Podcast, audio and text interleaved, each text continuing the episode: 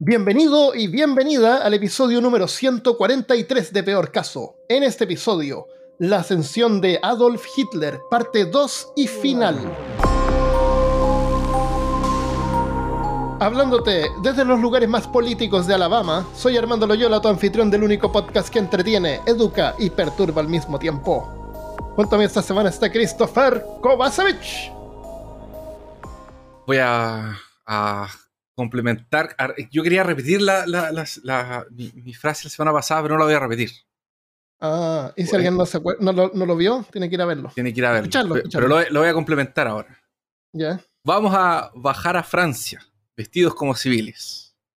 Y una vez en territorio enemigo, haremos una cosa y solamente una cosa. Matar nazis. ¿Y eso de dónde es? Bastardos Inglorios, de Tarantino. Ah, que me encanta esa película. Es tan buena. me encantan los actores, me encanta el actor este, el, el, tipo que hace de nazi. Sí, el Christopher. Ese eh, tiene un apellido raro porque es como suizo, no sé. Sí, y me encanta ese tipo. habla italiano bueno. perfectamente, alemán perfecto. El villano que, que, hizo en esa película es impecable. Y también en Django. Unchained. En Django también es muy bueno. Me encanta, me encanta. Eh, bueno, eh, quiero partir dándole las gracias a nuevos Patreons, si no te importa. Tenemos un archivista de tomos prohibidos nuevo, Luis Quesada. Muchas gracias. Cazador gracias. del Orfano, Carla Quintana.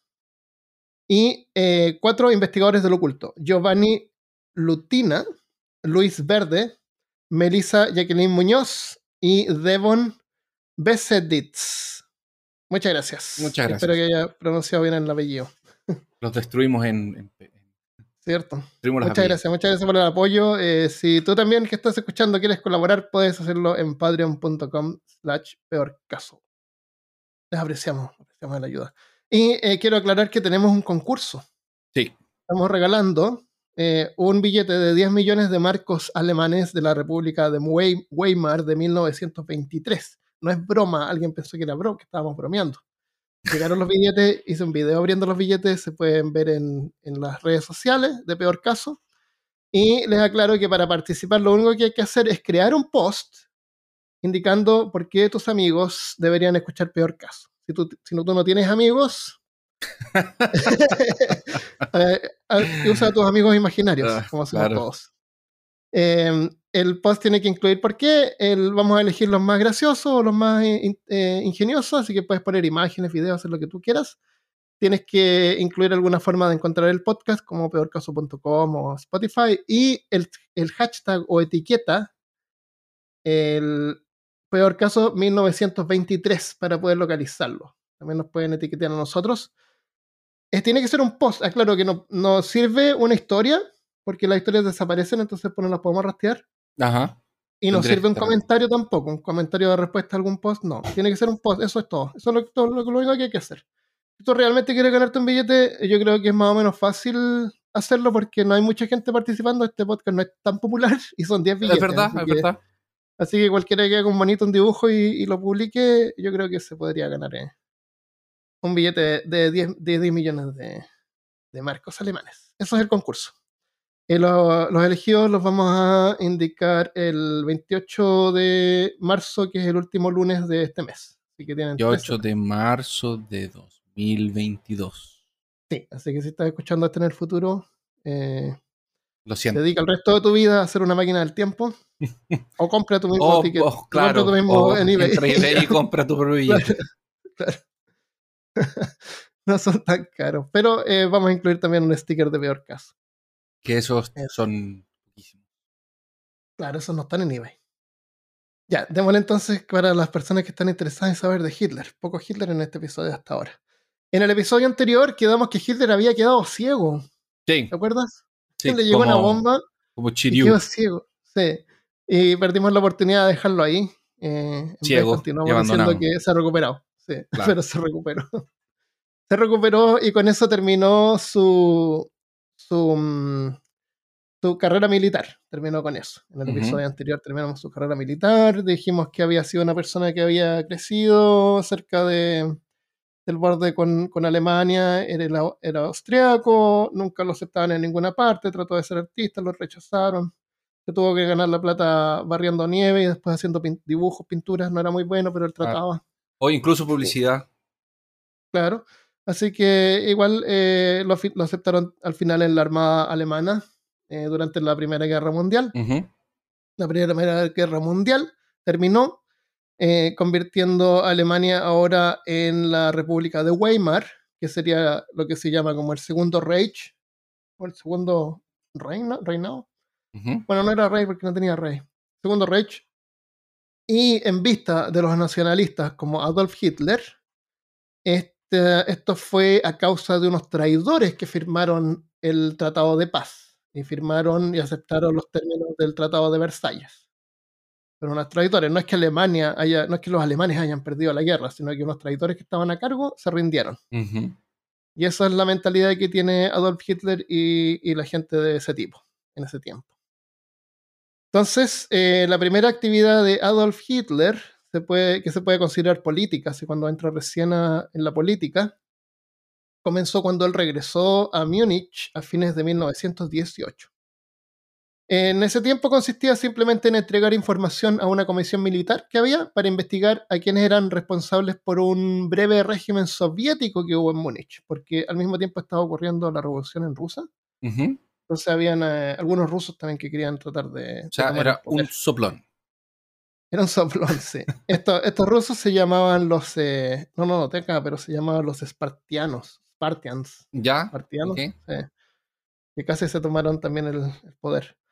Entonces, la Armada eh, lo consideró valioso a Hitler y continuó dándole empleo en la oficina de prensa y noticias del departamento político de la Armada en ese distrito porque la Armada alemana, al contrario con, con, una armada tradicional, estaba súper metida en política. Y sobre todo en Bavaria, donde estaban instalando casi un gobierno a su gusto. Era como un gobierno aparte. Entonces, para avanzar con sus ideales nacionalistas, eh, les dio curso, la, Armada, le dio curso a los soldados en instrucción política, y en los cuales Hitler era uno de los estudiantes que se sentaba al frente. Claramente. Ahí empezaron, claro. Un día, según su propia historia, intervino durante una clase cuando alguien mencionó algo positivo sobre los judíos. Su aparente discurso antisemita agradó tanto a los oficiales superiores que lo ascendieron a oficial educativo. Oficial, educativo. Ahora es un oficial educativo. A mí me gustaría. Ese es como uno de un título de Patreon. Claro, oficial educativo. Es como científico, científico literario. Claro, sí. Oye, hay que anotar eso. Deberíamos cambiar los nombres. Científico, literario. El más bajo, el más bajo debería ser sectario corrupto. Eso. ¿Cierto? O villano. No, perdón a los villanos. a los villanos, claro. Sectario corrupto, después. El científico eh, literario. El científico literario tiene que ser más alto. sí, pero será más que. Yo creo que pero oficial, dólares. Pero oficial, oficial educativo, educativo. Ah, ya puede ser. Puede ser. Y después el, científico, literario, es como más alto. Tercer tier. bueno, bueno Hitler era oficial educativo. Si tú quieres ser como Hitler. Por solo 5 dólares al mes puedes. Pero si quieres ser como Hitler antes que se volviera villano. Claro. claro, tú puedes, puedes meterte, Patreon, ya. Entonces, eh, como oficial educativo, tenía la tarea de combatir ideas peligrosas como pacifismo, Oh, no. cuidado. Socialismo. Oh, no, el socialismo no. O peor aún, democracia. Dios me libre, democracia. y yo creo que por aquí también el, no lo noté aquí, pero el arte moderno o lo que era contemporáneo en ese tiempo le llamaban arte decadente o algo así. Pero siempre es así, siempre es así. Es como nosotros con el reggaetón, no lo entendemos y lo, y lo odiamos. claro. Pero, el... el reggaetón es una cosa hermosa que, que, está ahí. Claro. Eh, creo que no se escucha tanto reggaetón, Armando, que estamos un poco atrasados. No sé, yo veo en los Reddit, en el Reddit Chile hay gente que reclama el reggaetón porque eh, misoginí, miso, eh, contra las mujeres. Ah, ya, Y también hay algo que le llaman, ah, ¿cómo le llaman? R, eh, T-rap o algo así. Ah, pensé que era la pachanga. No tengo idea de qué es lo que es eso, pero no quiero saberlo. Por alguna razón siento que no quiero saber eso. Bueno, pero, pero es interesante porque generalmente estos gobiernos que son de derecha, de extrema derecha o que son más fascistoides, conservador, conservadores. claro, que se autodenominan conservadores, rechazan Cierto. el arte moderno. El teatro eh, lo, lo disminuyen y dicen que lo antes y lo más viejo era mejor. Claro Entonces, sí. como que la música actual no va a llegar nunca al nivel de los grandes compositores. Es otra Tienes, cosa. tienes razón tú. eh, de hecho, toda la arquitectura eh, nazi era como eh, evocada de, de la arquitectura romana, Sí, cuando las cosas eran mejores. con pilares y todo. Claro. Entonces, em, esa era la ideología del ejército alemán que había jurado servir a- una república democrática, porque al mismo tiempo estaban sirviendo a la república democrática. Por eso es que, no sé si hablamos de esto, pero por eso es que los cancilleres que se elegían, que eran militares, no estaban ni ahí con, con la democracia. Entonces, eh, también observamos la ideología de Hitler contra los judíos acá, que no tiene nada de original de su parte. Es la ideología que compartían los que eligieron encontrar sentido a sus miserables vidas en el nacionalismo. O sea, aquí lo que me refiero es que eso no es algo que él inventó, era algo que estaba en el ambiente, todos Existe hasta el día de hoy. Estaban, claro, estaban en contra de los, de los judíos. Em, todos tenemos derecho a creer lo que queramos, pero es peligroso cuando las creencias se mezclan con poder y se transforman en acciones que dañan a otros. Escribí aquí. Escribió Armando acá. Em, e- en ese tiempo, y cosas que él después eh, adoptó también, era una parte científica de esto, que se llamaba el... ¿Cómo se llamaba cuando trataban como de mezclar a la gente? Eugenesia. ¿Verdad ese término? Eugenesia. Que trataban como de purificar la. Claro, purificar la raza. La y en, en ese tiempo, en Estados Unidos, habían hecho test, no sé si es en Wy- Wyoming o Iowa, ver si me confunden esos dos estados. Le hicieron test de IQ a la gente, de inteligencia, Ujú. ¿ya? Y a los que no llegaban al al límite, al, al mínimo, que no llegaban a suficiente, los castraban. Les daban así, ¿Qué? lo- los dejaban eh, infértiles, legalmente. Y eso pasó acá en Estados Unidos. Y eso pasó antes de que Oh. Hitler eh, existiera lo que llamamos el holocausto. Entonces, esto no fue una idea de él así súper original, de la raza pura. Ya estaba eso en el ambiente, era parte de la ciencia. Sí, pero. Eso fue legal. eso fue legal en algún momento acá en Estados Unidos, en, en, ese, en un estado, una vez fue legal. Eh, castraron, no sé si castraban a la gente o era un castramiento químico, pero no, claro, probablemente algo dejaban- químico, pero los dejan dejaban a la infértiles. gente, dejaban infértiles a la gente con bajo, eh, ¿cómo se llama IQ en español? Eh, Coeficiente intelectual. coeficiente intelectual, claro, que consideraban que eran tontos. Para que... Pero, weón, qué ridículo. Increíble. Sí, yo no te puedo, puedo creer que hayan hecho eso y lo hacían. Y, y algo que Hitler observó y sacó ideas. Obviamente. Entonces, em, curiosamente también, Hitler podría no haber tenido la intención de exterminar a los judíos, sino que simplemente expulsarlos de Alemania. Y aquí me voy a salir un poco del tema, que solamente hasta que Hitler llega, al poder, pero esto es interesante porque es, es reciente. Esta declaración, que bordea el revisionismo, yo diría, no se puede ignorar cuando es postulada por no menos que Benjamin o Benjamín Netanyahu, el primer ministro de Israel, Que durante el Congreso Mundial Sionista en el 2015 dijo que al comienzo Hitler no tenía intenciones de exterminar a los judíos, sino que de echarlos. Y según él, fue el gran mufti de Jerusalén, que es el clé- clérigo sunita musulmán a cargo de los lugares islámicos de Jerusalén, porque Jerusalén está dividido en tres partes o dos. No me acuerdo. Hola, soy Armando del Futuro. Jerusalén está dividido en tres partes. Una parte es judía, una parte es musulmán y una parte es cristiana. Y históricamente había otra parte más que era Armenia. Así que actualmente son tres partes. Entonces, en el lado musulmán, el gran mufti se llama el que está a cargo ahí.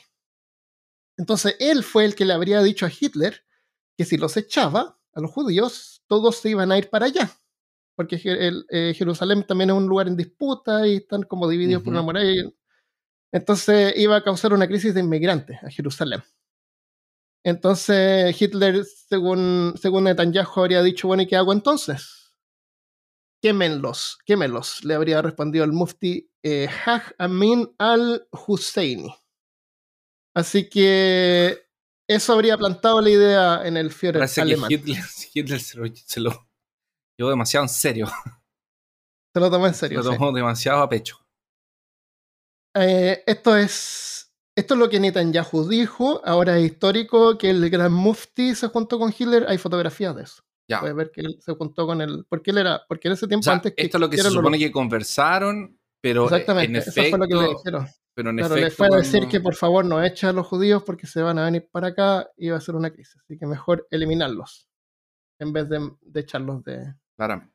de Alemania. Sí.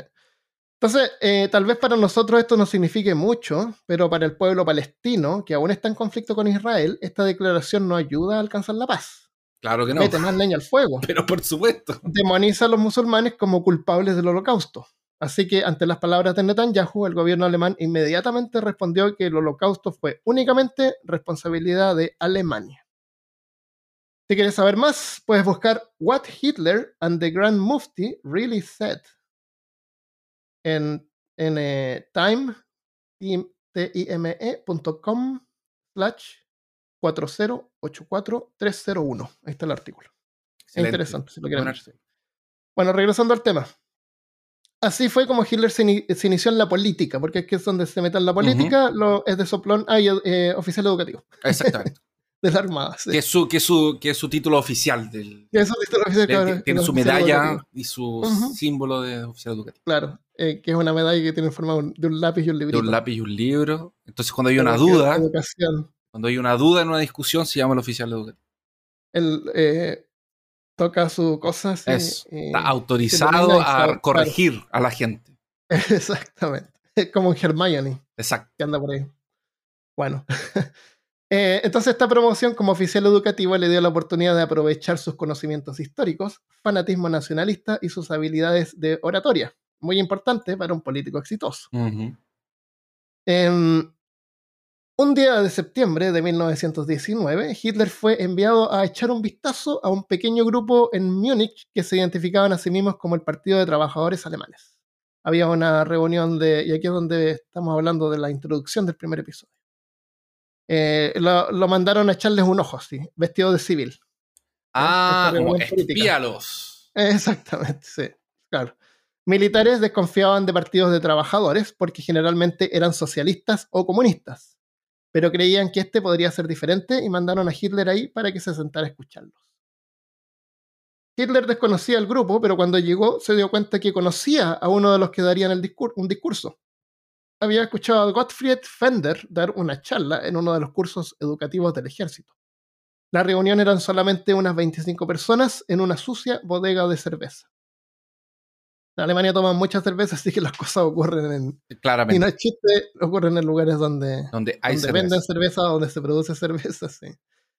Eh, Feder habló de economía y Hitler, sin saber mucho del tema, quedó impresionado con la idea central de romper con la esclavitud de los intereses, como premisa esencial para la fundación de un nuevo partido. No voy a entrar en detalles sobre eso porque no quise investigarlo porque ya estaba quedando demasiado largo.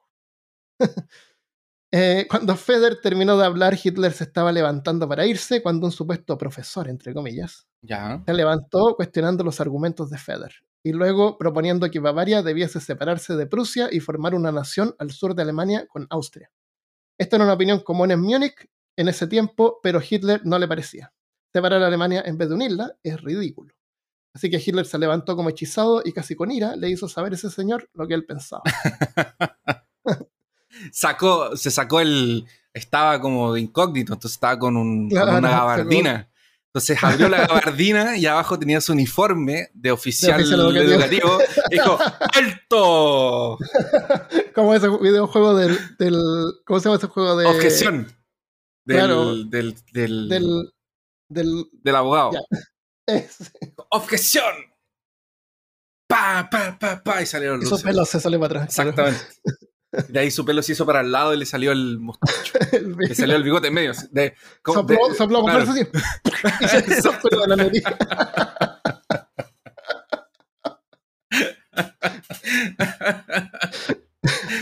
Claro, y en vez de apuntar. con-. Podríamos no parar, pero bueno, ese era Hitler. Según Hitler, el profesorcillo ese, eh, luego, según esto en su diario, Mein Kampf, simplemente dejó el lugar y salió como un perro con la cola entre las piernas. Obviamente, porque Oh. Hitler es, es- es- Claro. Hitler Tú no te metes con Hitler. No. Especialmente si él está escribiendo su diario. Exactamente. no te Entonces, metas en su diario. tú no te metas en su diario. Si tú, eres, O sea, si tú eres un personaje en su diario, ten cuidado. Pero, Eh, es o- obvio que el profesor se fue humillado Claro. delante de tal argumento y elocuencia. Exactamente. Es obvio. El, eh, aquí un datito curioso, que no tiene mucho que ver, pero es curioso. El término eh, pelo con la cola entre las piernas, un término que nosotros usamos en la expresión en alemán es como perro mojado. Ah, ya. Fue como perro mojado. bueno, luego todos miraban al joven Hitler con asombro. Claro. Uno de ellos se le acercó y le entregó un librito. Se trataba de Anton Drexler, un cerrajero de profesión. Le comentó a Hitler que le gustó mucho su intervención y que tenía un pequeño partido que compartía sus mismos ideales, el Partido de Trabajadores Alemanes. Ese partido es el que luego sería renombrado a Partido Nacional Socialista Nazi. Bueno, Partido Nacional Socialista, eh, nazi es como el, el nombre corto. Sería como la abreviatura. Como nazis, de nacional, en vez de nacional socialista, los nazis, nacional socialistas. A la mañana siguiente, Hitler se levantó y, como era su costumbre, se reclinó en el catre de su cuartel a observar por un momento cómo las lauchas se comían pedazos de pan que él mismo les había dejado la noche anterior. Hitler era amante de los animales. Tal vez sentía una compasión cuando veía a su estricto padre golpear su perro. Durante su gobierno, Alemania fue el primer país en pasar leyes en contra de, la- de abuso animal. Las empresas tenían prohibido hacer experimentos en animales. En su diario cuenta, he conocido tanta pobreza en mi vida que era muy capaz de imaginar el hambre y por lo tanto también el placer de las pequeñas criaturas. Las lauchas comiéndose los panes, pedazos de pan que les dejaba. A lo mejor eso es lo que escribe en su diario, a lo mejor lo que quería era que no le mordieran los pies mientras dormía. También, porque, porque si tienen hambre se comen las cosas. se muerden cualquier cosa. Sí. Sí. Eh, así que bueno, aparentemente le gustaban los animales y les dejaba comida. Me llama la atención, eh, vi varias veces de, de casos así que le gustan los animales, como tú dijiste, le gustan los perros. Sí, sí. Entonces, cuando él eh, deshumaniza a los judíos o a los, a los grupos de minorías, son como menos, menos que animales, porque ni siquiera tienen la compasión que él podría tener con un animal, o porque no estoy seguro, aquí estoy hablando yo esto de mi opinión sin saber, él no estaba al tanto de lo que estaba ocurriendo en los, en los campos de concentración, Se supone que o sí. él fue el, no sé, ¿sí? Porque él es responsable como líder, yo entiendo eso. Es que, Yo eh, entiendo no, también no, que él personalmente no fue a deleitarse matando o torturando gente. El, el- se sabía, todos sabían. El tema es que después, con el tiempo, un- eh, existió una corriente historiadores y cosas que trataron de esconderlo. De hecho, hay una película súper conocida de, de un de una periodista que es demandada porque estaba escribiendo un, una- un artículo sobre lo- los campos de concentración y de ahí dice que no Mm. existe, que era mentira, Ah, ya, ya, como Putin, ya. ¿cachai? Entonces, como. Bueno, es como por ejemplo los campos de concentración, los campos de concentración en China. Existen los campos de concentración en China. Entonces, de ahí es una cuestión que no podéis negar. O sea, Claro. la gente Pero que el está- gobierno lo niega, son campos de reeducación. son campos de reeducación donde de hay educación donde- nacional, donde enseñan a ser chinos. Exactamente y donde los encargados son los oficiales de educación. Claro, si no es chiste. Bueno. Pero está ahí, se sabe. Entonces, no, no. y esto puede ser también propaganda, puede ser que una exageración, no una exageración, una nota ahí aparte para, Lo que pasa es que como pa- es- para es- ganar simpatía. Esto, es- esto estaba escondido del resto del mundo, pero se sabía dentro incluso del ejército. O sea, no era incomún. Un secreto, sí. No era un secreto. Sí, no, en ningún caso. Y no fue así como un tipo así. Eh, El, el tema fue que cuando llegaron los aliados y empezaron a cachar lo que estaba pasando, que ahí salió a público. se, refiere a entender lo que estaba Lo ocurriendo. que pasa es que el resto del mundo no sabía qué estaba pasando. Claro. Y, y por eso que cuando los aliados empezaron a entrar a Alemania, eh, los alemanes empezaron a abandonar y vaciar los, los- los- los campos de Ah, y concentración. empezar a quemar documentos y todas esas cosas que hacen. Exactamente. Bueno, eh, entonces estamos que Hitler se levantó en la mañana a ver cómo las lauchas comían el desayuno que les había dejado. Y en eso recordó el pequeño librito Y a que contar sus dedos. contar sus dedos, claro, ver los pies todos los, nueve que le quedaban. Claro. No, tenía 10, según sabemos. Recordó el pequeño librito que Drexler eh, le había dado y comenzó a leerlo. Se titulaba Mi despertar político.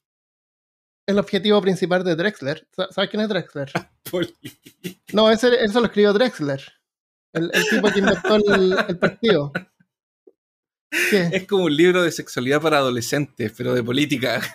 Ah, despertar. Claro.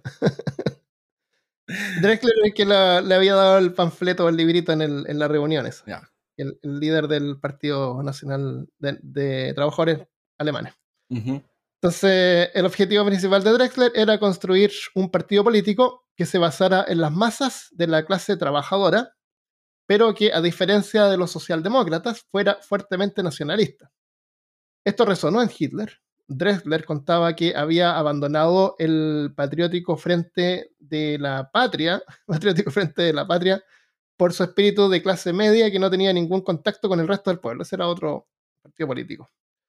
Em, Luego de varios años de vagabundo en Viena, Hitler había aprendido a despreciar a la burguesía por la misma razón, su absoluta falta de preocupación por las familias de la clase trabajadora y sus problemas sociales. Las ideas de Drexler entonces definitivamente le interesaron. Hitler no tenía intención de unirse al partido de trabajadores de Drexler. Su idea, si es que, era formar su propio partido. Pero Drexler le envió una invitación y Hitler admite que la curiosidad le superó y accedió a asistir a esta pequeña y absurda organización. ¿Cómo le llamo? Eh, es- puedo practicar así hablar. Claro. y ver qué onda. Súbdito, ¿Cómo se llamaban los compañeros de curso? Eran los eh, condiscípulos. Los condiscípulos. Los ¡Ja! condiscípulos, He encontrado mi nuevo grupo de condiscípulos. claro. Se reunían en una vieja taberna. Hitler le entró atravesando un cuarto oscuro donde no había ni un alma en las mesas. Abrió la puerta del cuarto trasero y ahí se encontró cara a cara con el comité. Drexler le dio la bienvenida y lo anunció como el nuevo miembro del partido. Hitler debió haberles dado una sonrisa fingida. Ahora, ah, yo, parece que no es muy común en Latinoamérica esta serie que se llama Parque y Recreación. No, and Recreation. no, no, sí, sí, un- sí, sí, sí, hay gente que... Hay, un, hay, un, hay un personaje ahí que es un eh, auditor, un contador auditor que viene a auditarlos y, y es como malo al principio, pero después se vuelve bueno y es como Sí, pololo de la, de la niña. sí, es que al principio al final- es serio, no es malo. Es serio, Claro, es como más serio. pesado. Entonces, para poder estar cosas. juntos, para poder estar juntos, él decide, porque no pueden estar, estar juntos trabajando en- para el gobierno, tiene, entonces la- él renuncia y se tiene que buscar un trabajo eh, afuera del gobierno. Ajá. Entonces encuentra trabajo en una oficina de contadores, pero es una oficina chiquita y él es como un, un contador auditor del Estado. Entonces Sí, lo reciben ahí, como no sé si tú has visto esos episodios, pero yo me, me acordaba de esos episodios porque ese tipo, el, el- como el jefe de esa oficina, está como impresionado y súper contento que él venga a trabajar ahí, súper ilusionado y, y después él le dice así que, no, sabes que cambié de opinión, en realidad no puedo hacer esto, no puedo, así se va. Ya, y el tipo así como, ah, ya, bueno, cuando, cuando quiera puede regresar. así. Y varias partes hacen eso, porque él regresa y lo reciben en la oficina, por fin está acá, y se, y se da la vuelta y se va. Y a la tercera va y le tienen su oficina, es una media oficina súper linda, todo con su nombre. Y, y súper ilusionado. Y así me imagino como cuando Hitler fue a este grupo chiquitito, así como que, wow, acá Oh, está. llegó Hitler. Hitler llegó, Tenemos un oficial educacional finalmente. Claro, en el partido, pues Claro. Claro. bueno, los que no saben de qué estamos hablando, Vean eh, Parks and Recreation, es un- una Ah, serie súper buena. Ese, Son de los mismos crea es el del mismo creador, parece que de. Ah, se me olvidó. Olvídalo. ¿De la Pero eh, oficina? tiene No. un, no, no, no. Tiene un estilo súper parecido con la oficina y un estilo súper parecido Sí, con. eso, pero ya está el, el Ron. Swanson.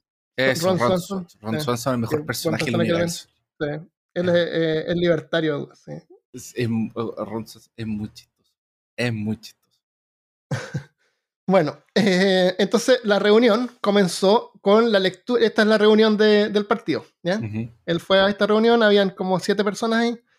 La reunión comenzó con la lectura de los últimos 10 minutos de la reunión anterior, leídos por una secretaria, recibiendo aprobación del grupo. Luego, un reporte del tesorero anunciando que tenían 7 marcos o 50 y 50 peniques, o sea, unos 20 dólares de hoy. Recibió la aprobación y la secretaria lo ingresó en los registros. Luego, un tipo leyó las respuestas a un par de cartas y todos aprobaron y la secretaria lo registró. Luego leyeron el correo nuevo que les había llegado. Así, Hitler se enterraba cada vez más en su asiento.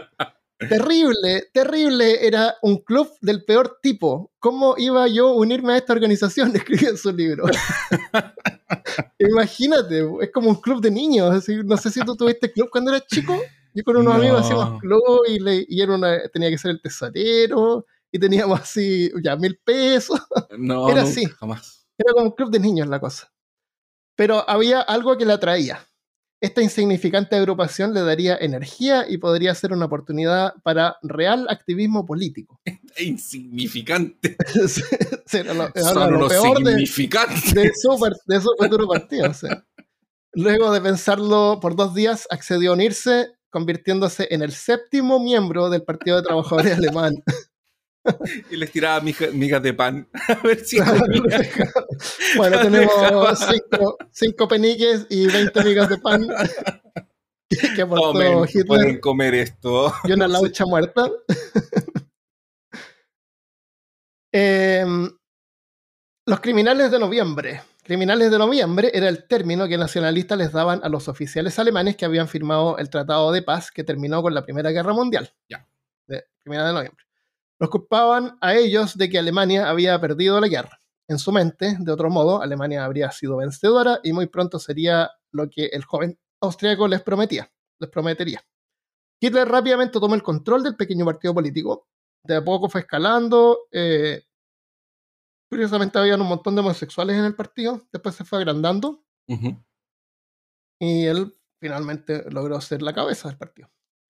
Y con un gran reconocimiento en las nuevas, en las nuevas tecnologías, aprovechó periodi- periodismo, radio y luego la televisión para difundir propaganda.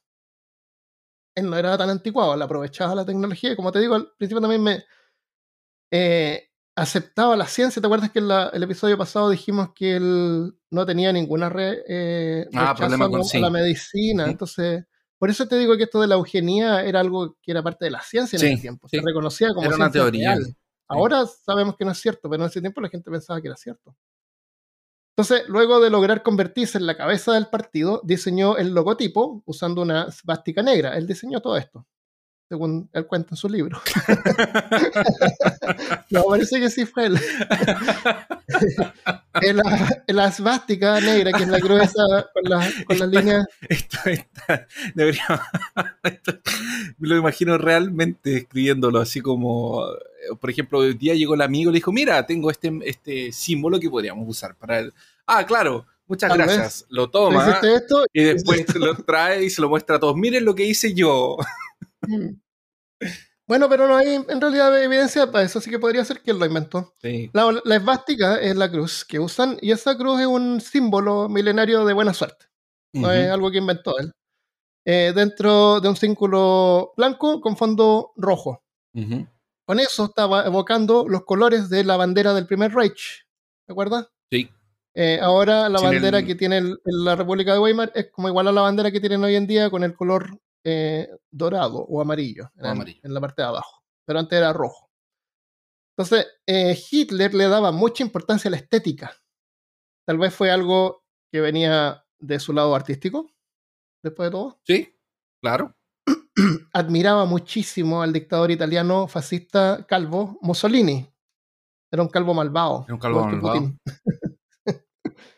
Y rasgos de sus uniformes fueron clara inspiración para su guardia personal.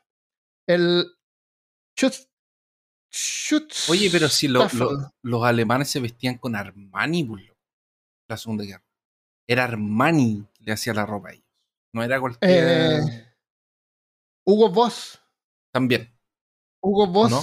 eh, Hugo Boss diseñó los uniformes, Ah, pero fueron fabricados por alguien más. No me acuerdo cómo es la cosa. verdad, no, bueno, no era el- Armani. No era- Era Hugo Boss. Eh, Schustel Staffel o la SS. la SS, que tenía ese símbolo, Ujú. es la guardia personal. Ahora, eh, la SS, a su vez, usaba runas de Arman, Armanen. Se llaman runas de Armanen. Esa S, como una- un rayo, Sí, un rayo de Harry un Potter. rayo.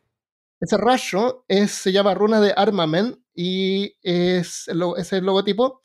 Y esos símbolos están basados en runas escandinavas, pero son diseños de un místico austriaco llamado Guido von List. O sea, no, no- el, la esvástica es un símbolo universal que existe. Estas runas fueron como inventadas o, o basadas en, en runas escandinavas, pero son diseños de un místico. Ahí entra la parte mística del partido nazi, que era también era súper importante para él esta parte mística. Hay un montón de ocultismo también relacionado con Hitler, que, Sí. que ahora no vamos a hablar de eso, pero No. es interesante. Entonces, es como, me, me, me recuerda así como al dólar.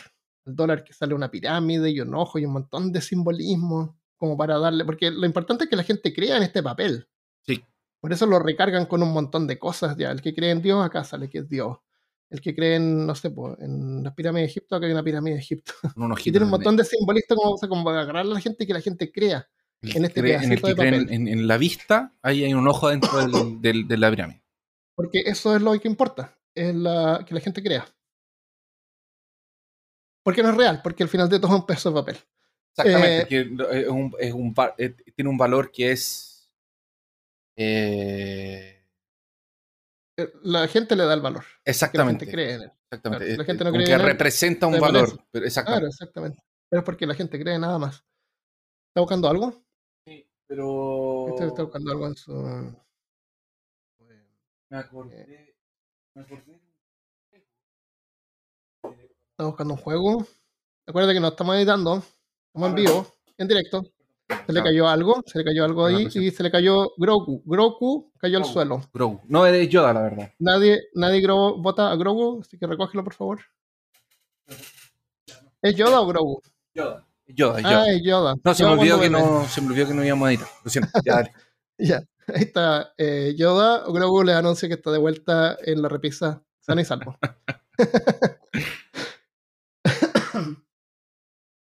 Obteniendo cada vez más apoyo, el partido logró eh, cambiarse a un cuarto atrás del pub de una oficina.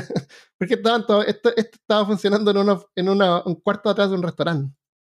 Ya, y ahora, Era- ahora, ahora puede ir al pub enfrente. Ahora, atrás de un pub, eh, se cambiaron un cuarto atrás de un pub. A un cuarto más grande. ¿Ya? Creo que tenían como dos cuartos ahora. Pudieron ¡Oh! contratar, contrataron a una secretaria de tiempo completo Bien. Y compraron, esto fue una gran eh, movida, compraron un pequeño periódico nacionalista para poder difundir sus mensajes. Un- Qué periódico ya existía y bueno. circulaba, lo compraron. qué mala, pero qué genial que haya. o sea, qué pésimo, pero bueno, Es inteligente. se entiende. Fue astuto. No está claro de dónde sacó el dinero, de dónde salió el dinero para la compra del periódico, y se cree que, eh, aunque Hitler ya había dejado el ejército para dedicarse plenamente a su nueva carrera política, el ejército le seguía patrocinando y mu- muy pronto habrían dos situaciones que favorecerían lo que él llamó un empuje, no un golpe de Estado. Ah, puede ser. Sí, Puede ser, puede ser.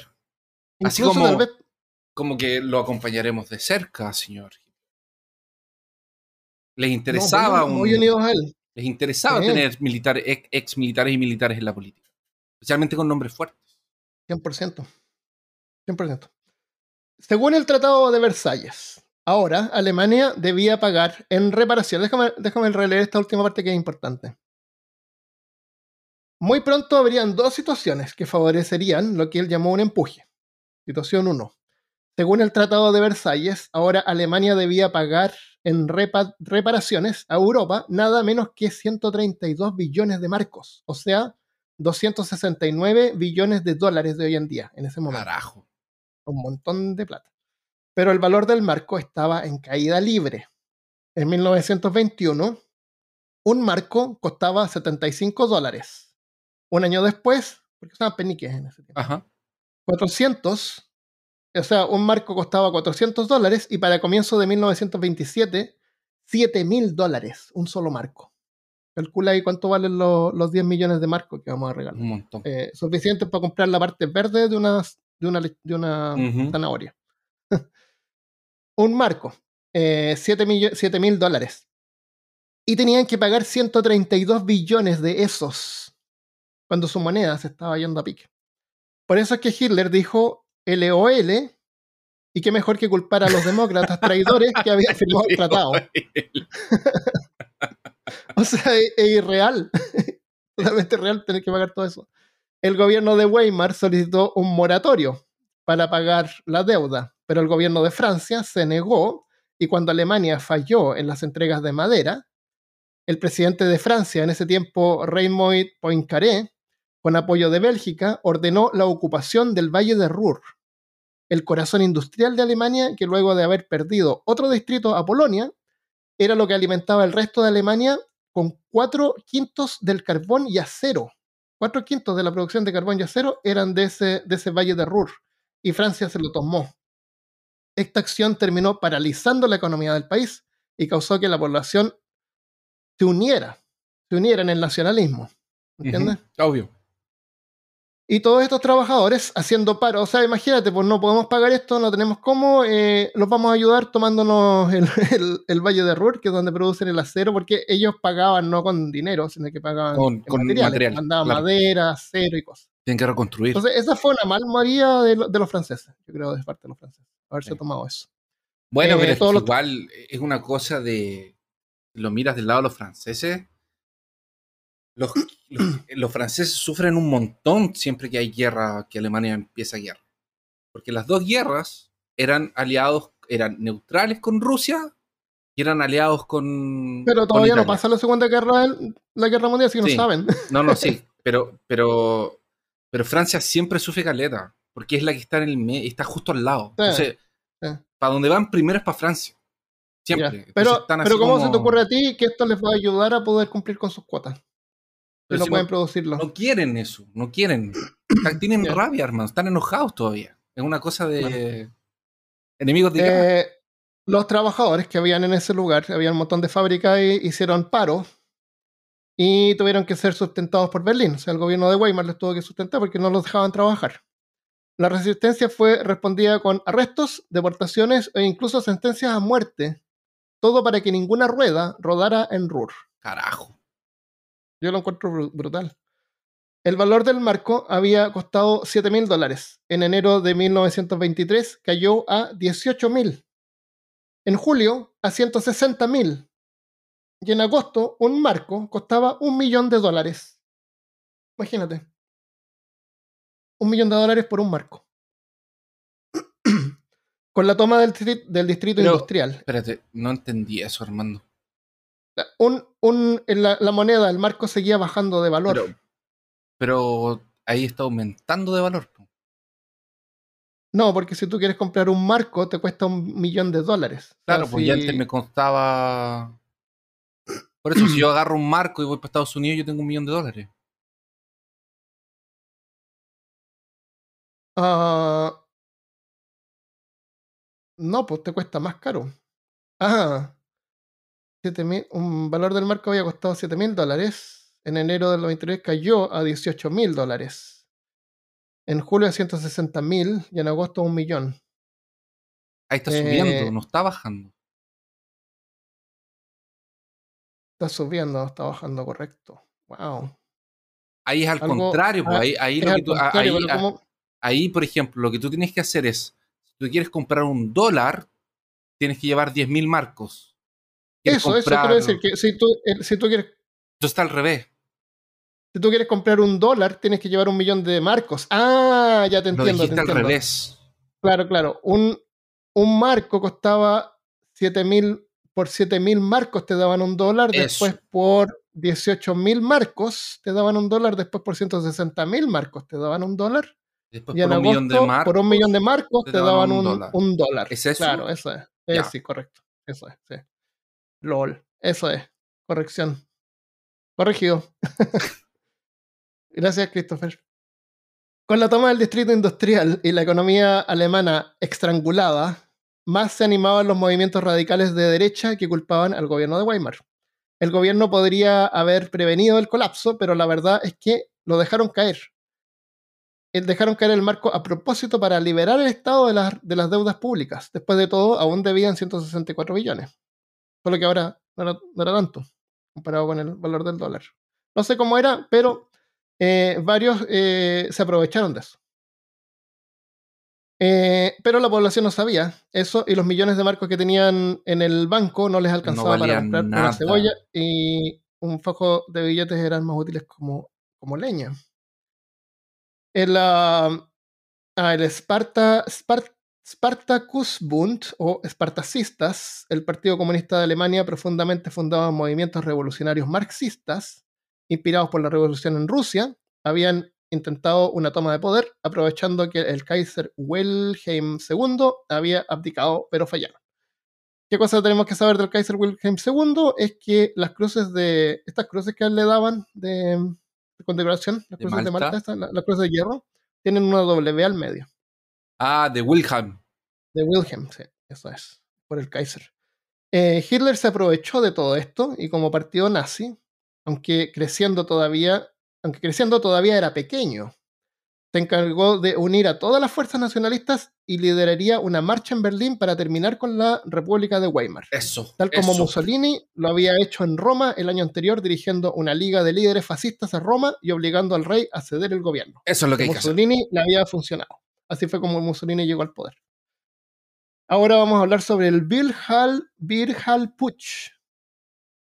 Em, el Putsch del salón de cerveza. Esta es otra cosa que ocurre en otro salón de cerveza. Para noviembre de 1923, Hitler sabía que debía actuar antes que las cosas se calmaran. Su primer intento de tomar el poder fue el 4 de noviembre para el Totem, Totemfest, el Día de Todos los Santos, donde los líderes de Weimar estarían reunidos en una parada, para, una parada de celebración, no para militar. El 4 de noviembre, el Día de Todos los Santos en Alemania, el Totenfest, se celebraría con un desfile militar, desfile militar en el corazón de Múnich. Y el príncipe heredero, Rup, mm, Rupre, Ruprecht, y los líderes de Weimar, Karl, Lossow y Seiser, darían un saludo a las tropas desde un escenario en una estrecha calle. Unos 100 Stormtroopers, que son los Stormtroopers, no confundir con los Stormtroopers. Claro, no es, que, no es que Star Wars tenga nada que ver con Alemania. No, nada, no se nota. No, estás loco. Todo lo que tenga Star Wars no. Claro. Soldados de fuerzas especiales, los Stormtroopers, transportados en camiones, convergerían en la pequeña calle antes que desfilaran las tropas, sellando la calle armados con ametralladoras. Luego Hitler subiría a la tarifa, a la tribuna, proclamaría la revolución y a punta de pistola convencería a los líderes para que se unieran y lo ayudaran a liderarla. Él quería que se unieran a él. Hitler ya se veía a la par con su ídolo Mussolini, pero el día señalado, los hombres de Hitler descubrieron que la calle estaba totalmente protegida por un montón de policías bien armados. Así que la revolución tuvo que ser postergada. Pero no por mucho tiempo. Planearon un segundo plan. En la noche del 10 al 11 de noviembre, la. ¿Por qué escribo palabras en, en, Alemania después no las puedo leer? La Sturmabteilung o Stur, Sturma, Sturmabteilung o SA, Guardia Militar del Partido Nazi. ¿Sabes ¿Mm? por qué escribe las cosas en alemán? Porque yo estoy seguro que tú lees en alemán y dices, ah, yo la voy a escuchar en Google. antes del capítulo la, la, escucho en Google para saber cómo se dice. Eso no es broma. Eso lo hago.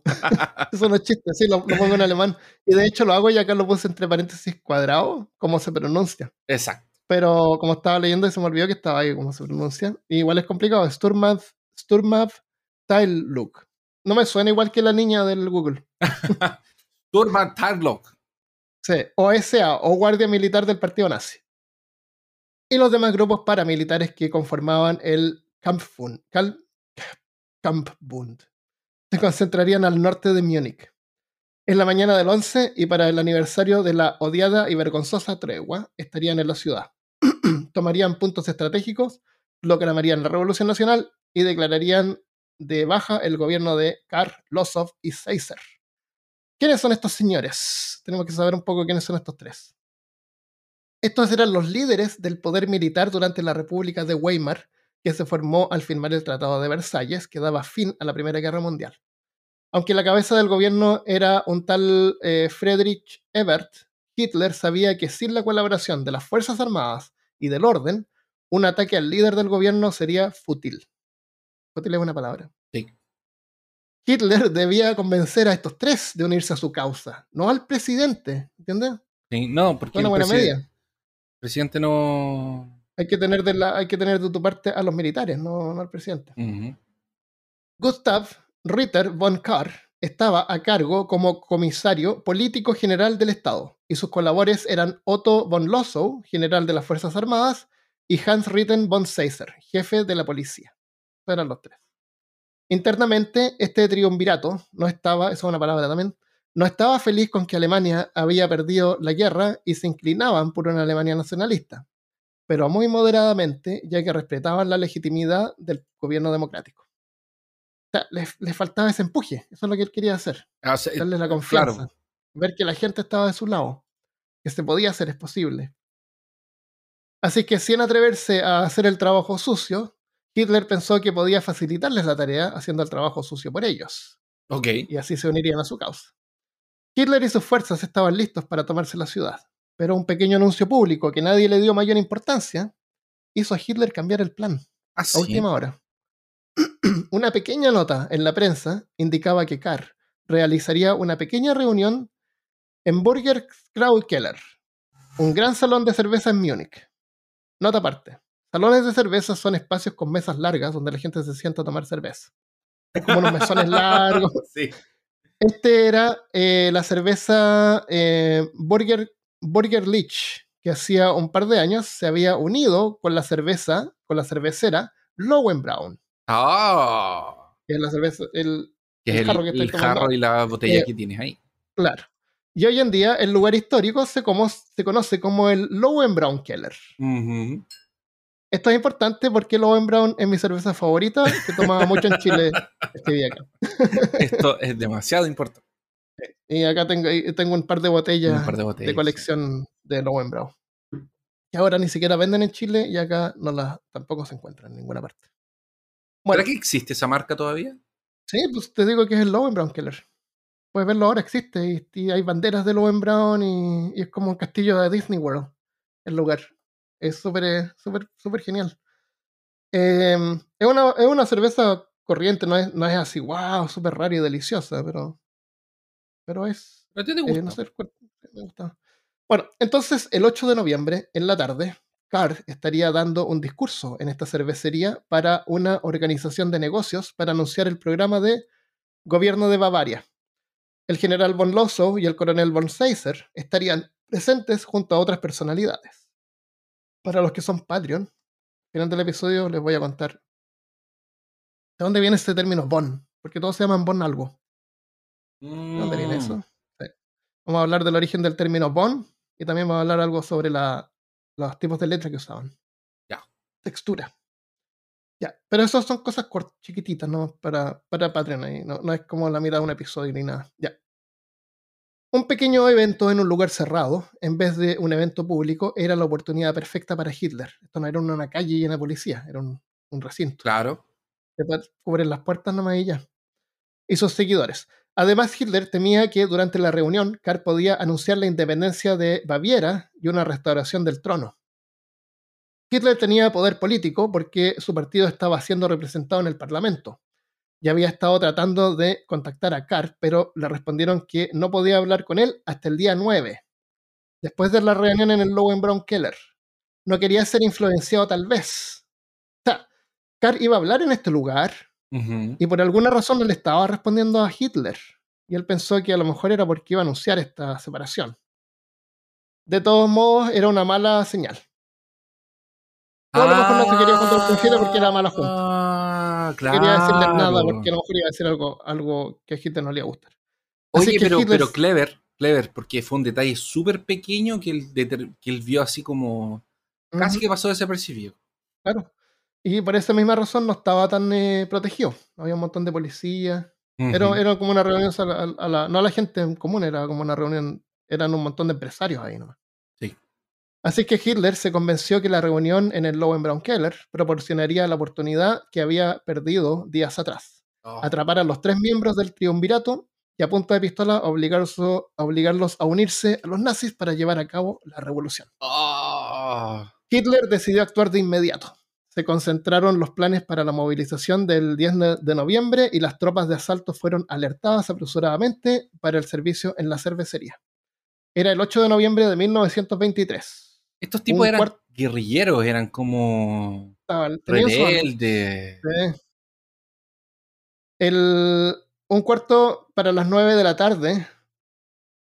Era, esto, perdón, esto fue el 8 de noviembre. Un cuarto para las 9 de la tarde. Y Carr llevaba hablando como media hora a una audiencia de unos 3.000 burgueses. 3.000 burgueses habían en este cuarto. Que tomaban cerveza en grandes jarras de cerámica. Las tropas de la SA rodearon el local y la puerta se abrió de golpe. ¡Pah! Hitler entró caminando en cámara lenta. Se abrió paso hasta el salón. Afuera de la puerta se veían algunos hombres montando una ametralladora. Uh. Hitler saltó sobre una mesa, con el dramatismo de una novela india. Claramente.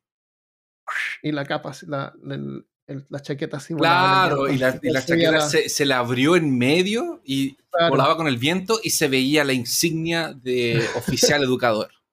claro. Brillaba. Eh, entonces saltó sobre la mesa y sacó su pistola Luger modelo P08, probablemente. probablemente. Vi que podría haber sido la pistola. Y disparó al techo para llamar la atención.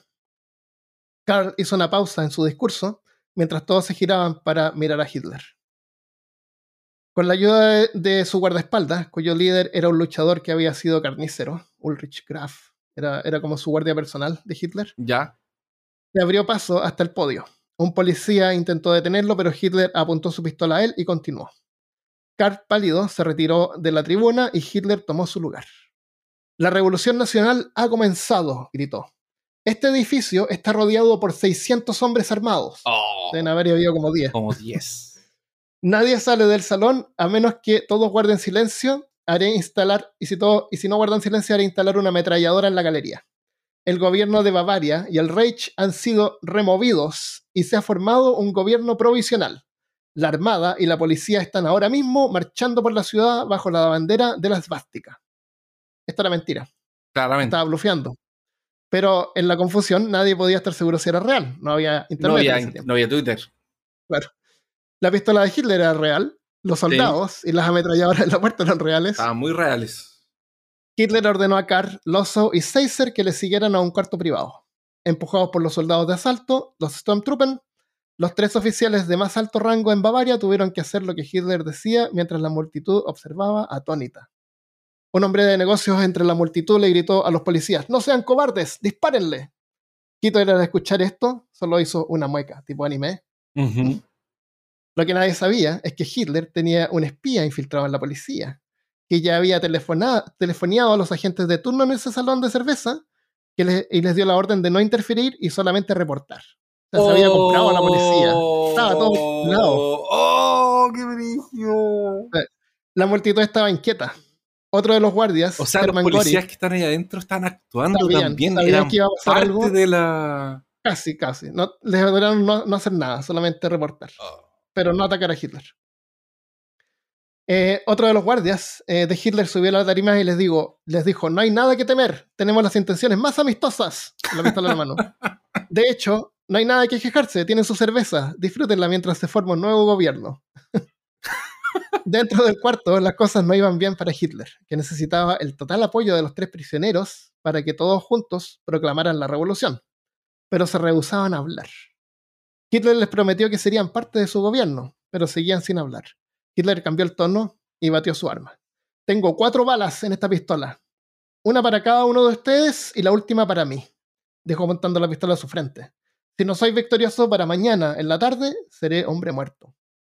Herr Hitler, dijo Carr, puede, hacerlo, puede hacer que me disparen, o dispararme usted mismo. Si vivo o muero, no importa. Seiser lo criticó por haber actuado en contra de la policía. Sí lo hice, y lo lamento, perdónenme, pero es por el bien de la patria. Que, como nota aparte, los alemanes, los rusos tú sabes que le llaman la eh, Motherland. Sí. Mother Los Rush. alemanes le llaman Fatherland. Mm, En Alemania es Fatherland. No sabía. Sí, porque el, el género eh, el- las palabras tienen, tienen géneros así masculino o femenino. En alemán y en ruso y en español hay varias palabras que se contraponen. Por ejemplo, la llave en español es femenino. Ujú. En Alemania es masculino. Es como el llave. Ah. Entonces en español de repente la llave tiene un sentido más poético, Ajá. pero si es masculino no funciona. Eh, al contrario, los puentes en español son masculinos, pero en Ujú. Alemania el- un puente es una cosa femenina. Tú puedes encontrarlos en, en poemas o en una cosa más poética. El Ya. sentido de puente es como algo más delicado. El Mira. sentido de ser femenino, sí. Entonces ellos le llaman Fatherland. Fue por el Fatherland. El general Von Lossow, por otro lado, mantuvo silencio. El putsch no estaba funcionando. Putsch significa empuje. Le empujé. Ninguno de los tres hombres eh, que mantenían el poder de Bavaria querían unirse a la causa de Hitler, ni siquiera a punta de pistola. Hitler, enfurecido, salió del cuarto y regresó al podio. No hay mucho más que hacer, pero tenía una idea: continuar mintiendo. El Ministerio de Bavaria ha sido removido. El gobierno de los criminales de noviembre y el presidente del Reich se declaran removidos. Un nuevo gobierno, gobierno nacional será nombrado hoy mismo aquí en Múnich. Propongo que mientras todo esto se resuelva, la dirección de las políticas del gobierno nacional sean tomadas por mí. Ludendorff se hará cargo del liderazgo de la Armada Nacional. Erich Ludendorff había liderado la Armada Alemana durante la Primera Guerra Mundial. Lo habíamos nombrado antes. Y era un héroe de guerra que todos admiraban y respetaban. Cuando Hitler terminó de hablar, la, muchedumbre guardó silencio por un momento. Una gota de sudor corrió por la frente de Hitler. ¿Le habrían creído? En eso, como si Hitler hubiera sido un mago, se abrió una puerta y apareció el general Ludendorff en carne y hueso. Había había varias cosas que tenía preparadas así bajo la manga. Me imagino como un Yugi así ya. Activar Claro, carta trampa. Activar mi carta trampa. La audiencia, conformada más, que, conformada más que empresarios alemanes, rompió en fuertes aplausos. Este era un héroe nacional, era Ludendorff, ahí mismo. No era Y todos Ludendorff. quedaron no medio Ludendorff. convencidos. Era, no, era Ludendorff. Ah, sí. era, Yo era él, pensé que sí. era alguien disfrazado de Ludendorff. No, sido era él. Así como, como la secretaria disfrazada, así con un Una bigote mascota, falso. una mascota así con una cabeza grande, así que se nota que es falso, pero es como simboliza Ludendorff. un oso. el- Así un oso entrando en dos patas. Claro. No, era Ludendorff. Con uniforme. Eh, incluso el triunviratum que regresaba al podio accedieron a colaborar con Hitler. O sea, se dieron cuenta que Ludendorff estaba del lado de Hitler. El evento terminó y al día siguiente la revolución no avanzaba. No avanzaba. Ludendorff estaba molesto que había sido llevado ahí casi engañado. Como que le mintieron para, para llevarlo ahí. Líderes del gobierno se encargaron de suprimir el putsch, pero eh, Ludendorff de todas maneras se mantuvo fiel a Hitler por ahora. ya. Eh, y los tres líderes, Karl Lossow y Seiser, se mantuvieron del lado del gobierno. Así que al día siguiente no funcionó el putsch. Un grupo de Stormtroopers intentó tomarse los cuarteles de la policía, pero fueron arrestados. Fue, fue idea de Ludendorff, que todavía apoyaba a Hitler, de marchar hasta el centro de la ciudad y tomársela. Nadie se atrevería a atacar al general Ludendorff, que había traído tantas victorias. Esperaban así que la policía y la armada se les uniera. O sea, o- otro intento más, así ya al día siguiente vamos a marchar todos juntos. Con Hitler y Ludendorff al frente. Esperaban así que la policía y la armada se les unieran. Hitler estaba un poco escéptico, pero en este punto no había otra mejor opción. Al día siguiente, el 9 de noviembre, una columna de unos 3.000 Stormtroopers avanzaban hacia el centro de Múnich liderados por Hitler, Ludendorff y algunos de sus oficiales. Lograron pasar por el primer bloqueo de policía, pero no el segundo Uh, con la policía apuntándoles, eh, Graf, el guardaespaldas de Hitler, el carnicero, sí. gritó, no disparen, su excelencia Ludendorff está con nosotros. Hitler gritó, ríndanse, ríndanse. Pero los policías no se rindieron. El nombre de Ludendorff no le sonaba tan, no era tan importante a los policías como para los de la Armada. Era un héroe de la Armada. Claramente. No, no se sabe con seguridad quién disparó. Claro, Don Graf no era. No, no, no estaba ni ahí. No se sabe con seguridad quién no disparó Don primero. Graf es el perrito de la policía. ¿Qué policía? En Chile había un perrito que se llama Don Graf. Ah, Que se leía bonitos animados. Parece que me televisión. acuerdo. Por eso, Ya, Graf. Estaba Graf ahí. ya. Bueno, es- el Ludendorff era un héroe de la militar, así que los policías como que no. Bueno, entonces no se sabe quién disparó primero, pero alguien disparó primero. Y un infierno se desató por unos 30 segundos, con los Oh. dos lados disparando. 16 nazis murieron y varios quedaron heridos. Hitler se cayó al suelo y se dislocó, se dislocó el hombro. El general Ludendorff continuó marchando heroicamente. No le dispararon, pero más adelante fue arrestado pacíficamente. Se lo arrestaron a todos. Hitler logró escapar y por un par de días se ocultó en la casa de un amigo, pero fue encontrado y también arrestado. Juicio por traición. Esto debería haber sido el final de la historia de Adolf Hitler y el partido nazi. Pero por suerte, para nuestros oyentes, la historia continúa. ¡Oh, qué sorpresa! no se preocupen. De hecho, el juicio resultó más bien beneficioso para el líder nazi. Durante el juicio, Hitler, sin siquiera haber sido ciudadano alemán, podría haber sido deportado a Austria. Claro. Pero, jueces, pero los jueces tenían simpatía por su causa y le dieron la oportunidad de explicar sus puntos de vista al público alemán. Se hicieron lo peor que podían haber hecho. Le dieron Claro, una tribuna. Le dieron una tribuna. Hitler ahora era famoso y salía en todos los periódicos y noticias. Había obtenido una audiencia y era una celebridad nacional. Hitler se ganó al público con su elocuencia y su pasión por el nacionalismo. El juicio se realizó en febrero de 1924, justo antes de las elecciones, y ayudó a los nazis a convertirse en el tercer partido más grande de Bavaria. El general Ludendorff fue perdonado de todos los cargos y continuó siendo parte del arsenal de propaganda para el partido nazi mientras que Adolf Hitler fue condenado a la menor cadena posible. Cinco años en la prisión de Landsberg, pero solo estuvo ahí por nueve meses. Y ni siquiera en lo que se podía imaginar como una cárcel normal, era un departamento, tenía sus cuartos ahí amoblados y se vestía con su propia ropa. Era casi como prisión domiciliar. Claro, claro. Exactamente. Recibía visitas, tenía como su oficina ahí. Eh, durante este periodo fue cuando Hitler aprovechó el confinamiento para ordenar sus ideas, leer y escribir su infame diario Mein Kampf, al menos la primera parte. Ujú. Él mismo se jactaba que había sido un periodo para educarse a costas del gobierno. O sea, vacaciones pagadas. Y una de las cosas más importantes que aprendió es que para obtener poder en Alemania era siguiendo las leyes en vez de revoluciones sangrientas. Adolf Hitler salió de Landberg revitalizado y con un nuevo sentido de propósito. Luego reconoció que los eventos del 9 de noviembre, con su sacrificio, probó haber sido la propaganda más efectiva para el socialismo nacional. Alfred Rosenberg, autor de la obra fundamental de la ideología nazi, El mito del siglo XX, dijo que el 9 de noviembre de 1923 había sido el nacimiento del 30 de enero de 1933, cuando finalmente Hitler fue nombrado canciller. O sea, parte cuando él va y salta Ah, sobre claro. esa mesa. Mientras que el partido nazi continuaba ganando influencia. Ah, déjame parar un poco ahí y hablarte sobre este Rosenberg y su libro El mito, de la, el mito del siglo XX. Ah, excelente. Sí, por favor. Este libro es un pilar de la ideología nazi. En este libro es uno de los libros donde salen todas estas ideas de, de los judíos y antijudíos y anti Antisemitas. mitad sí, antisemitas. sí. Eh, es un libro que tiene gran importancia en el, en el pensamiento de los nazis en ese tiempo. Eh, gran influencia. Entonces, mientras que el partido nazi continuaba ganando influencia en el Bundestag, eh, ahora habíamos explicado originalmente cómo funciona el gobierno alemán, pero es como medio aburrido contar todo eso, así que lo tiré como un audio separado en, en- en Facebook y Twitter. De peor caso, pueden escucharlo ahí, cómo funciona el gobierno alemán.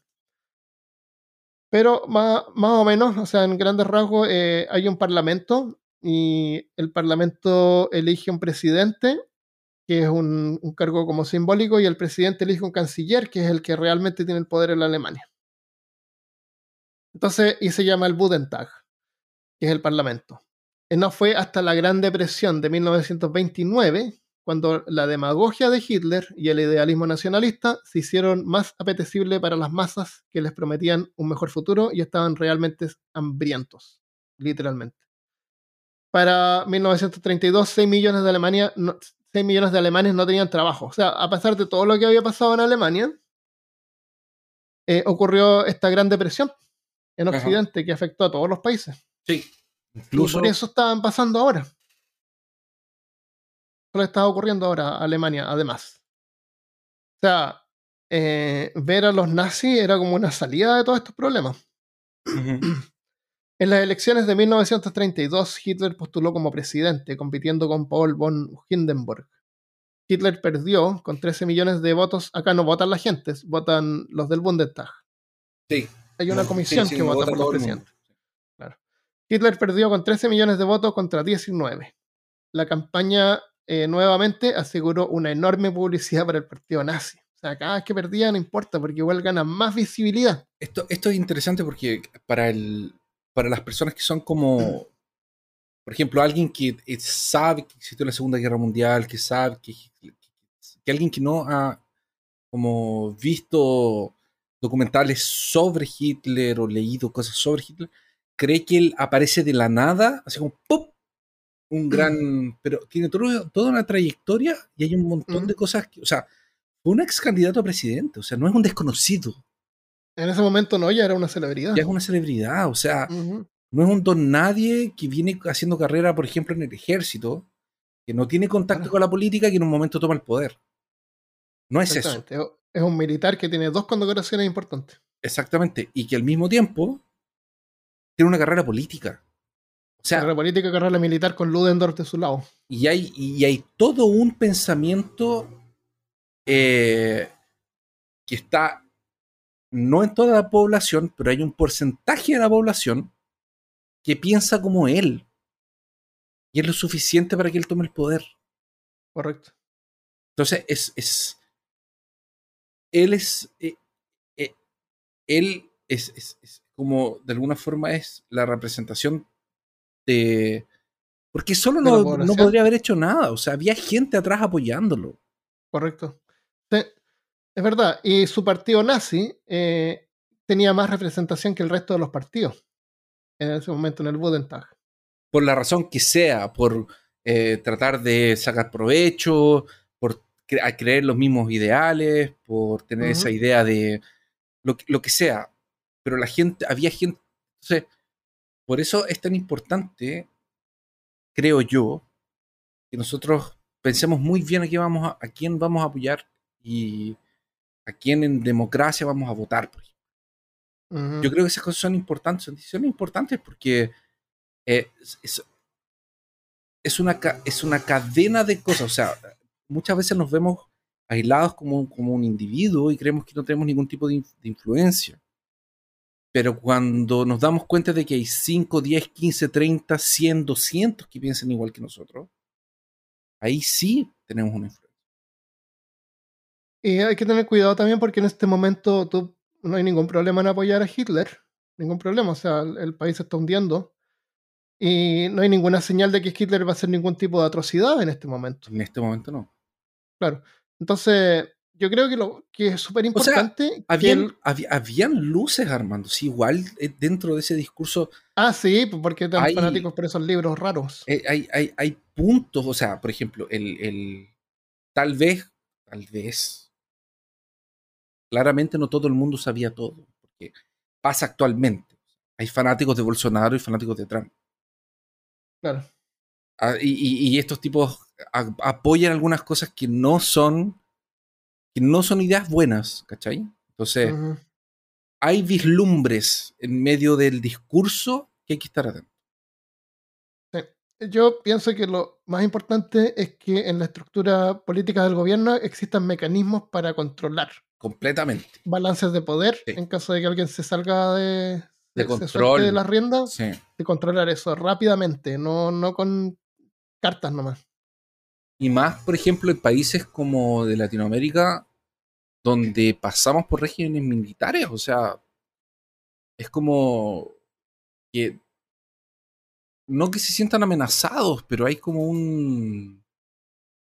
eh, hay una tensión. Hay una tensión. Por mucho que los militares digan, no, nosotros apoyamos el gobierno, apoyamos la democracia, pa, pa, pa, por la historia hay una tensión entre el parlamento Ah, sí. y, la, y, y las fuerzas Están militares. más conservadores. sí. Sí. Bueno, terminemos esto. Mientras que el gobierno seguía paralizado por la depresión, en 1932 el partido nazi era el más grande de Alemania y, y sus agendas que prometían un mejor futuro para la nación ya no podían ser ignoradas por el presidente en ese tiempo, Paul von Hindenburg. Desde 1919, para el inicio del Segundo Reich o la República de Weimar, habían pasado 14 cancilleres. Y como vimos con las figuras nombradas por el presidente, que realmente son los que realmente asumen el poder político. Para 1933, el canciller era Kurt von eh, Schleicher. Hitler había solicitado al presidente Hindenburg que él fuera nombrado canciller para dirigir el país, como líder del partido nazi, que era el partido más grande. claramente. Pero Hindenburg no estaba convencido porque Hitler era muy extremista. Pero tal vez era el hombre fuerte que Alemania necesitaba en ese momento, y Hindenburg ya tenía 85 años y estaba enfermo. Hitler logró hacer un pacto con el canciller anterior, Franz von Papen, Papen, que para, para, que intercediera por, e, para que intercediera por él. Von Papen había tenido dificultades con Schleicher, que es el canciller actual, y le apetecía recobrar algo del poder, y Hitler le prometió nombrarlo vicecanciller. Así es que von Papen fue el que convenció a Hindenburg que de esta manera podrían tener a Hitler más controlado, seguro. Y así fue como el último día de enero de 1933, finalmente Adolf Hitler, un vagabundo austriaco, un ex convicto acusado de traición, era ahora nombrado canciller del Imperio Alemán. El presidente Hindenburg murió al año siguiente cuando su dirigible explotó. Mentira. Paul von Hindenburg murió de cáncer de pulmón. Luego, la muerte del presidente, luego de la muerte del presidente, Hitler convenció al Parlamento pasar una ley que removía el título de presidente, que es el que elegía a los cancilleres. No podían haber cambio de canciller. Claramente. Indicando que era innecesario y solamente otro nombre para una monarquía, dejándolo a él como líder absoluto, el Führer. En realidad, sin un presidente, ahora él sería el dictador ad perpetuum. Cuatro semanas después de la ascensión de Hitler, el Parlamento ardía, literalmente, el edificio se estaba quemando. Y por los siguientes 12 años también el resto de Europa, figurativamente, y, para algunos literalmente también. En el que impondría la ideología y agenda nazi, incluyendo su teoría racial, persecución de judíos, minorías y oponentes políticos, derogación del Tratado de Versalles y el Lebensraum o expansión territorial, entre otras atrocidades. Pero esa es otra historia para otra oportunidad. Por ahora dejamos al Führer con la mano en alto, como mostrando que no tiene un arma, solamente las mejores intenciones. Porque eso significa ese saludo. Es como mostrar tu mano así que yo no tengo arma. Claro. Ese es el simbolismo de, de ese tipo de saludo. Eso es. Ahora Adolf Hitler es el Führer. Y aquí termina nuestra ascensión a Hitler porque Hitler ya ascendió. Ya ascendió, va a ascender. ya ascendió, claro.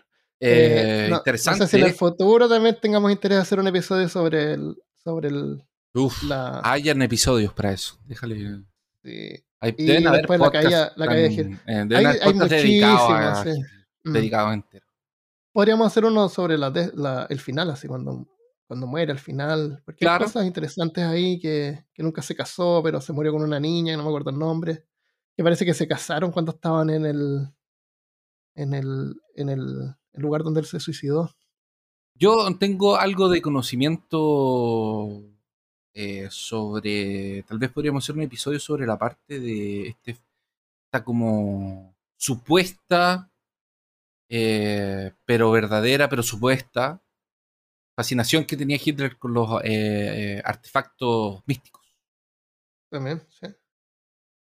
Em, libros, libros interesantes. El auge y la caída del Tercer Reich, de William Cheater, que es donde saqué información. Es un libraco muy interesante, muy detallado, súper detallado. Demasiado detallado. Demasiados nombres. Eh, The Wage of Destruction. Este libro no está en español, se llama The Wage of Destruction y cuenta la historia de la economía nazi, lo cual es interesante porque a él no le gustaba la economía. Ya. nunca habló de economía, quería que la, no tenía idea de economía y no le interesaba la economía. Este es de Adam Tooze y habla cómo diablos sacaron tanto material para poder fabricar tantas cosas. si, no supuestamente está estrangulada con la economía en Alemania, ¿qué diablo?